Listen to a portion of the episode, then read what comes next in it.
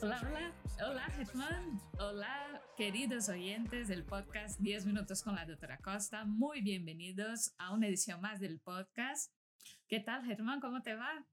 Pues muy bien, y para empezar hoy nos vienen con la pregunta de por qué hace tanto tiempo no subimos un podcast. Esa es una muy buena pregunta. Yo creo que la mayoría de la gente que me conoce sabe que ando muy liada entre la consulta y la formación de pacientes y la formación de nuevos neurólogos, pero mm, yo creo que también un poco eh, nos tienes que decir por qué tú no estás disponible. Claro, sin un técnico esto no puede seguir adelante y claro, los exámenes de la uni a mí me han conllevado mucho, me han conllevado mucho y pues bueno, puedo decir que los resultados han sido fructíferos, pero estamos aquí de nuevo. Me alegro mucho. ¿Y de qué hablamos hoy? Pues mira, mami, hoy vamos a hablar sobre el Epstein-Barr, ¿vale? Porque se ha hablado mucho últimamente sobre el Epstein-Barr y su relación con la esclerosis múltiple, pero yo como, bueno, como estudiante de informática te quiero preguntar, ¿vale? ¿Qué es el Epstein-Barr? Pues el Epstein-Barr virus es un virus de la familia herpes que produce una enfermedad que se llama eh, mononucleosis infecciosa, que habitualmente eh, se pasa en la primera infancia o en la adolescencia y que eh, se transmite a través de la, de la saliva y por lo tanto es conocida como enfermedad del beso. Pero claro, también puede ser genética o ir por saliva. No, no, no, no, no, es infecciosa. Es una enfermedad infecciosa, que es un virus que transmitimos de unos a otros y como es muy típica eh, la transmisión, pues se la conoce como enfermedad del beso. Te tengo que decir que es una enfermedad muy, muy, muy prevalente entre la población. De hecho, más de un 95% de la gente ha pasado en algún momento de su vida la mononucleosis infecciosa. Lo que pasa es que también es cierto que la mayoría de la gente no pasa la enfermedad como tal, sino que solo se infecta y no se, no se da cuenta de que se ha infectado. Ya, ya. No, sí. Vale, pero mi pregunta es por qué una enfermedad tan de toda la vida, tan habitual, tan frecuente, eh, ahora está teniendo tanto revuelo con la esclerosis múltiple? Bueno, eh, la contestación a tu pregunta es fácil. Eh, recientemente se ha publicado un artículo del grupo del doctor Askerio que realmente es un artículo muy bonito, es un trabajo muy bonito porque se hace en muchísimas personas. De hecho, ellos estudian aproximadamente unos 10 millones de jóvenes que han hecho el servicio militar en Estados Unidos. Y, lo que quieren ver es eh, el tipo de, de posibles causas que pueden generar la enfermedad. Entonces, ellos lo que hacen es evaluar los niveles de anticuerpos frente al Epstein-Barr al inicio y después de 10 años en aquellas personas que habían desarrollado esclerosis múltiple, que eran aproximadamente unas 800, y en aquellas personas y, en una serie de personas sanas como grupo control lo que encuentran es que casi un 96% de las personas que habían o que iban a desarrollar esclerosis múltiple al inicio tenían anticuerpos frente al Epstein-Barr y a los 10 años esa proporción subía al 99,9%. Pero también hay que decir que en las personas que no habían desarrollado esclerosis múltiple, se había visto al inicio un 93% de positivos frente a los anticuerpos de Epstein-Barr y que esas personas también tuvieron un aumento de exposición al Epstein-Barr y hasta el 97% de las personas al final de los 10 años, aunque no habían desarrollado esclerosis múltiple, tenían anticuerpos frente al Epstein-Barr. Claro, porque... Vale, tío.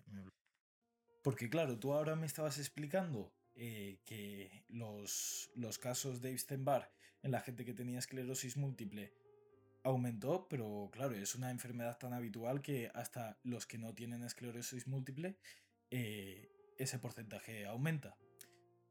Pero, pero yo la pregunta que tengo es, ¿a día de hoy existe tratamiento, existe cura, existe vacuna, existe algo en contra del Epstein-Barr?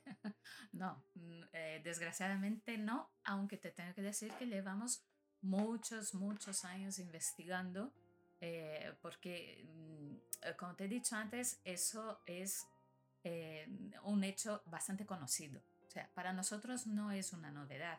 llevamos investigando sobre la relación del Epstein-Barr con la esclerosis múltiple desde hace más de 20 años y sabemos que es una de las posibles causas de la esclerosis múltiple, aunque no es la única. Esa enfermedad es una enfermedad de múltiples causas, de tal forma que una serie de otros parámetros ambientales pueden impactar directamente sobre un sistema, un sistema inmune, un sistema de defensas que está genéticamente predispuesto y eso va a producir que ese sistema inmune o nuestras defensas ataquen una cosa que no tienen que atacar, que son las sustancias del sistema nervioso central, del cerebro y de la médula.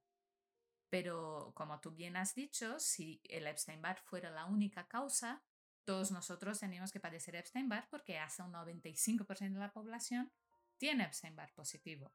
Por eso sabemos que el Epstein-Barr es una de las causas, igual que puede ser el fumar tabaco, el estar obeso durante la adolescencia, el tener niveles muy bajitos de vitamina D o poca exposición a la luz solar y determinadas modificaciones en la microbiota. Y es por ello por lo que se llama la esclerosis múltiple la enfermedad de las mil caras, ¿no? Eh, mm, el hecho de que la múltiple se llame esclerosis múltiple no es solo porque las causas son, son múltiples, sino que también porque es una enfermedad que tiene eh, múltiples lesiones en el sistema nervioso central, realmente hay un montón de manchitas en la resonancia cuando una persona empieza con esclerosis múltiple y también tiene una serie de síntomas muy variados eh, de acuerdo con el sitio donde esas manchitas aparecen en el cerebro. Tú me habías hecho antes una pregunta que es si hay vacunas o si hay tratamientos para el Epstein-Barr virus. Pues te puedo decir que hoy por hoy no, pero es cierto que con todo el tema COVID y con todo lo que hemos avanzado en investigación, pues estamos muy cerca de conseguir una vacuna para el Epstein-Barr virus. Lo que no sabemos es que cuando llegue esa vacuna va a servir, posiblemente no, para las personas que ya tienen esclerosis múltiple. Lo que pensamos es que cuando llegue la vacuna, pues vamos a evitar que una serie de personas que iban a desarrollar la esclerosis múltiple, pues la desarrollen. Y cuando lleguen los tratamientos para el Epstein-Barr, pues habrá que demostrar que realmente son útiles para las personas que ya tienen la enfermedad. Pero la vacuna, ¿por qué no iba a ser efectiva? Del Epstein-Barr no iba a ser efectiva a los pacientes que tienen esclerosis múltiple. Porque las vacunas están hechas para prevenir las infecciones, no están hechas para curar una enfermedad.